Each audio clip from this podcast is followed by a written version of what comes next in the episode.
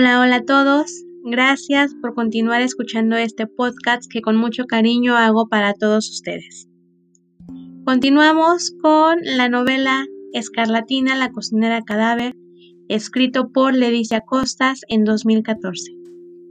El capítulo de hoy se llama Brownie y aunque suena delicioso, hay mucho misterio en él. Vamos ahora a escucharlo.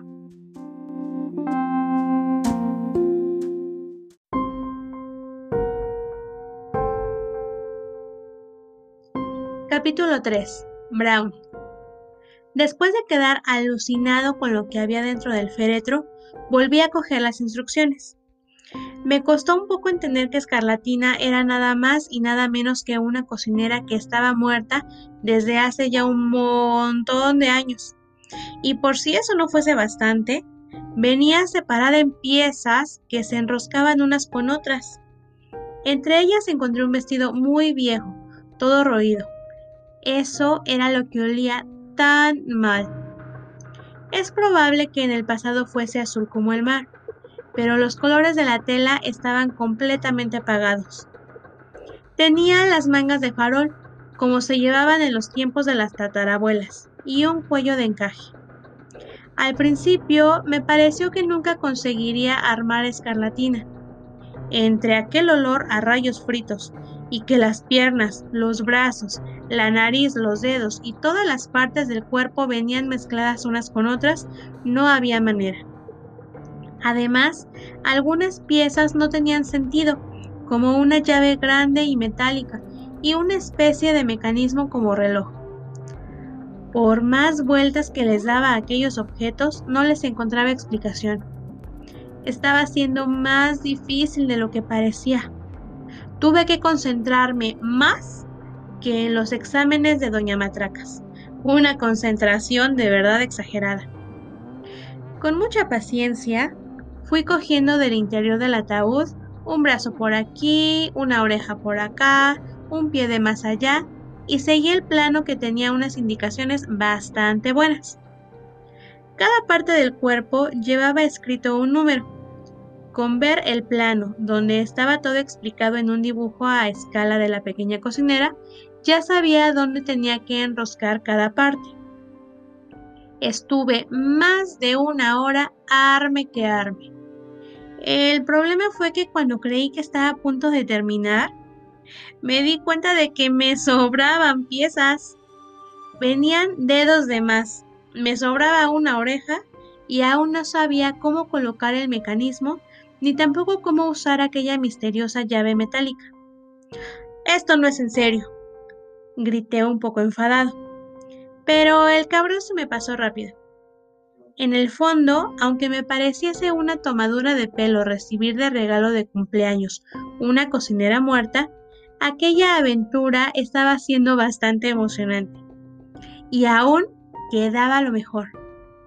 Las instrucciones explicaban que, para poder recibir mis clases de cocina, debía devolverle la vida a Escarlatina. ¿Devolverle la vida? ¿Devolverle la vida? ¡Devolverle la vida! Chillé tirando las instrucciones por el aire, horrorizado con lo que acababa de leer. No sabía si empezar a correr hasta llegar al cementerio junto a mamá y papá, si tomar la caja con escarlatina incluida, lanzarla por la ventana y encerrarme dentro de mi cuarto, o si abalanzarme sobre el teléfono y llamar a la policía y a los bomberos. No tengo la más remota idea de si a los niños les dan infartos, pero a mí casi me da uno. Pero el miedo se fue y de pronto, casi sin darme cuenta, empezó a convertirse en emoción. Devolverle la vida escarlatina podía resultar muy divertido. En un principio pensé que la cocinera era una muñeca vieja, una especie de robot antiguo, pero nada de eso. Escarlatina era una cocinera auténtica y yo era el encargado de ponerla en marcha de nuevo. ¡Qué fuerte! Aquello hizo que me concentrara aún más. Cuando por fin acabé de enroscar las partes del cuerpo, me quedé pasmado. Parecía imposible que aquel ser extraño pudiese darle clases a alguien. Era realmente fea. Tenía el pelo todo tieso, como alambres enredados. Los ojos eran demasiado grandes para su cara. Tenía una cicatriz en la mejilla derecha, los labios morados como uvas y le faltaban varios dientes. Pero, a pesar de su palidez mortuoria, de aquella piel irregular y de la apariencia de muñeca rota, había en Escarlatina algo hermoso. Algo que no sé cómo decirles con palabras, pero que se siente en la panza. Como cuando me entraron ganas de abrazar a Dodoto al sacarlo de la lavadora y ver su cara de espanto. O como cuando mamá me da un beso antes de dormir, después de leerme mi cuento nocturno algo maravilloso que no se ve, pero se siente. ¡Miau! Maulló entonces Dodoto, mientras olisqueaba algo que había dentro del féretro y le tomaba la medida con sus garras. ¿Qué tienes ahí, felino? No, lo que tenía era un arañón negro, peludo y rígido. No se movía, parecía que estuviese muerto. ¡Menuda araña! ¿Vendrá de regalo con escarlatina? Eh, por si acaso la dejamos ahí. No vaya a ser que la reclame cuando la devolvamos a la vida y tengamos un problema. Volví a concentrarme en las instrucciones y conseguí encontrarle una explicación al mecanismo y a la llave.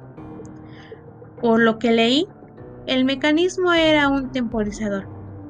Lo único que tenía que hacer era introducirlo con mucho cuidado en un hueco que la difunta tenía en la espalda, entre los omóplatos, y luego meter la llave metálica y darle cuerda girándola en el sentido de las agujas de reloj.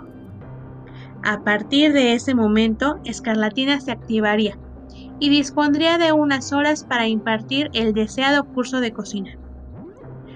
Coloqué el mecanismo en el huequito de la espalda con muchísimo cuidado. Aunque fuese una muerta, temía hacerle daño. Si de pronto despertaba pegando un grito, me daría un ataque al corazón.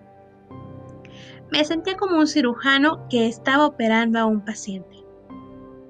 ¡Listo! dije contentísimo cuando acabé de colocarle el mecanismo. Luego le puse su vestido maloliente y contemplé mi creación. ¿Qué te parece, Dodoto? Necesitaría un viaje a la lavadora con doble detergente y triple de suavizante de fresa. Pero no hay tiempo para eso. Mamá y papá van a llegar enseguida y seguro que nos atrapan con las manos en la masa. Dodoto seguía jugando con aquel arañón, indiferente a todo lo que yo decía. Mi gato es un animal muy raro ignora a su amo, que soy yo, y eso no me gusta. Por ese motivo de vez en cuando le hago alguna travesura, para ver si aprende, y también para que sepa quién manda en realidad, porque todo el mundo sabe que las personas mandan más que sus mascotas. Pero Dodoto a veces parece olvidar ese pequeño detalle. Aunque también hay ocasiones en las que sucede al revés y son los dueños los que ignoran a sus mascotas. Mm, eso es muy feo. Si pienso en Dodoto abandonado en medio del monte y muerto de hambre, me pica la garganta y me entran ganas de llorar. No me gusta tener ese tipo de pensamientos. Vaya, pero sigamos con Escarlatina, que empiezo luego a hablar de otras cosas y me embarullo conmigo mismo. La cocinera cadáver estaba preparada. Lo único que faltaba era esperar a las 12 en punto de la noche, colocarle la llave metálica en el mecanismo y girarla mientras pronunciaba unas palabras que imagino serían mágicas. Porque devolverle la vida a alguien que está muerto, aunque sea por unas horas, es una cosa bastante mágica. Yo por lo menos no conozco a nadie que después de muerto haya vuelto a vivir. Tampoco es que conozca demasiadas personas que hayan muerto, porque pues soy un niño. Aunque confieso que muchas veces pienso en cómo sería todo si mi abuelo siguiese vivo. Eso sería algo realmente genial. Pero bueno, ahora, según las instrucciones, hay que esperar a las 12 de la noche. Venga, Dodoto, sal de en medio, le dije mientras lo apartaba del ataúd, aunque él seguía enredado con la araña. Hay que esconder todos estos trastos, no vaya a ser que mamá nos pille. Las instrucciones son muy claritas. Las personas mayores no deben conocer la existencia de escarlatina. Mamá y papá llegaron justo cuando terminé de meter a la cocinera el ataúd y el manual de instrucciones debajo de mi cama. Es cierto que ahí guardo un montón de cosas. Algunos calcetines con tomates en el dedo gordo, unos libros de miedo que a veces leo por las noches, un suéter que pica y que ya no quiero ponerme nunca más, un par de bolas de Navidad para decorar el árbol, unos gajos de naranja y muchísimas cosas, pero aún había sitio para más. Román, dijeron antes de abrir la puerta de mi cuarto. ¿Qué haces? Nada, estaba aquí de cháchara con Dodoto. En ese momento, nada más posar la mirada sobre mi gato, mamá abrió tanto los ojos que casi se le salen para afuera. Puso una cara feísima de puro asco y pegó un grito con muchos decibeles, que son como kilovats, pero para medir el ruido. ¿Qué cosa es esa? Cuando vi el arañón, me dieron ganas de tomar a Dodoto y arrojarlo por la ventana, aunque ya sé que eso no está nada bien. En el fondo no sería capaz de hacerlo. Yo... Em, quise decir algo, pero no me salió ninguna explicación convincente. Vaya tarántula, comentó papá mientras se acercaba al bicho para verlo más de cerca. Es la cena de Dodoto. Inventé sobre la marcha. A veces caza arañas para merendárselas. Le gusta bastante, es un gato muy limpio y también muy listo. No, no, no, no, no, no, no. Sácame esa cosa de aquí. Lávate las manos y luego ven a cenar. Protestó mamá. ¡Qué asco!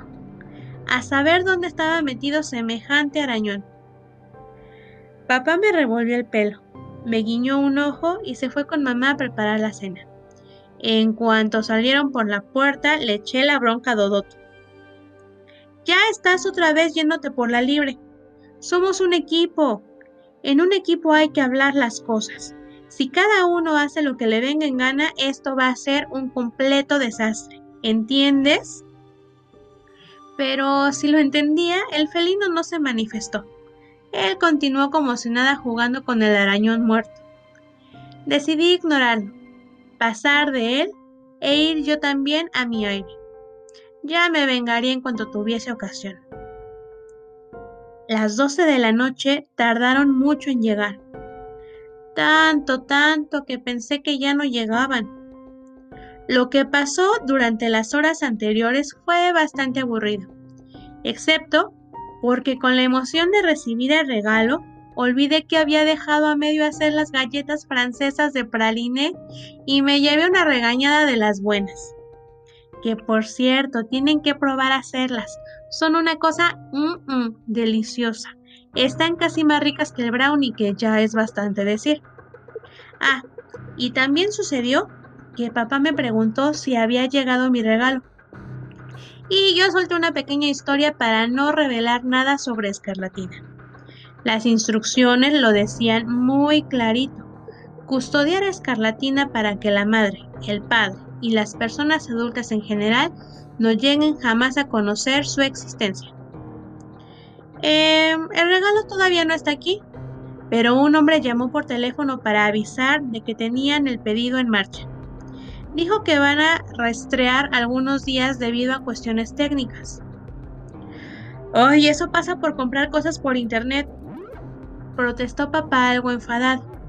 El día de su cumpleaños y el niño sin regalo. Pues el problema no fue haberlo comprado por internet, replicó mamá muy seria. El problema fue buscar el curso más barato de la red en páginas web que no conocemos nada de nada www.inframuertos.com. Pero ¿cómo no sospechamos que detrás de ese nombre tenía que haber algo raro? Ay, así nos va. Para que no empezasen a discutir, tuve que hacer una de mis intervenciones gloriosas.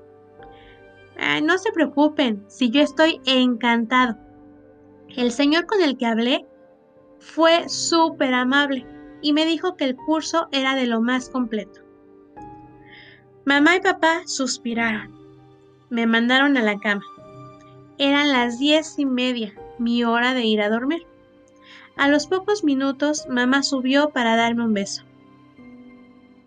Que duermas bien, hijo, dijo en voz bajita, que es la voz que siempre pone por la noche cuando me viene a ropar. En ese momento supe que mamá estaba triste. Puse a funcionar mi cerebro y supuse que sería por la visita al cementerio. Ir a la tumba del abuelo no es algo demasiado divertido, porque hace que te acuerdes de él y entonces te pones triste al pensar cuánto le echas de menos. Le di un abrazo muy fuerte hasta que me dolieron los brazos y le dije que la quería. Cuando mamá se fue de mi cuarto, cogí mi reloj despertador en forma de hamburguesa y le puse la alarma a las 23:45. Así me daría tiempo de sacar a Escarlatina de debajo de la cama, darle cuerda y leer las palabras mágicas que estaban en el manual de instrucciones. Imagino que se mueren por saber si finalmente Escarlatina resucitó o si por el contrario todo era una historieta, una mentira, una bola, un cuento. Pues lo único que puedo adelantarlos es que a las cero horas de aquel día de los difuntos, empezó la aventura más emocionante y más macabra de toda mi vida. Ay, chicos, qué emoción. Para saber qué es lo que pasa después de esto, no se olviden de escucharme la próxima semana. Bye.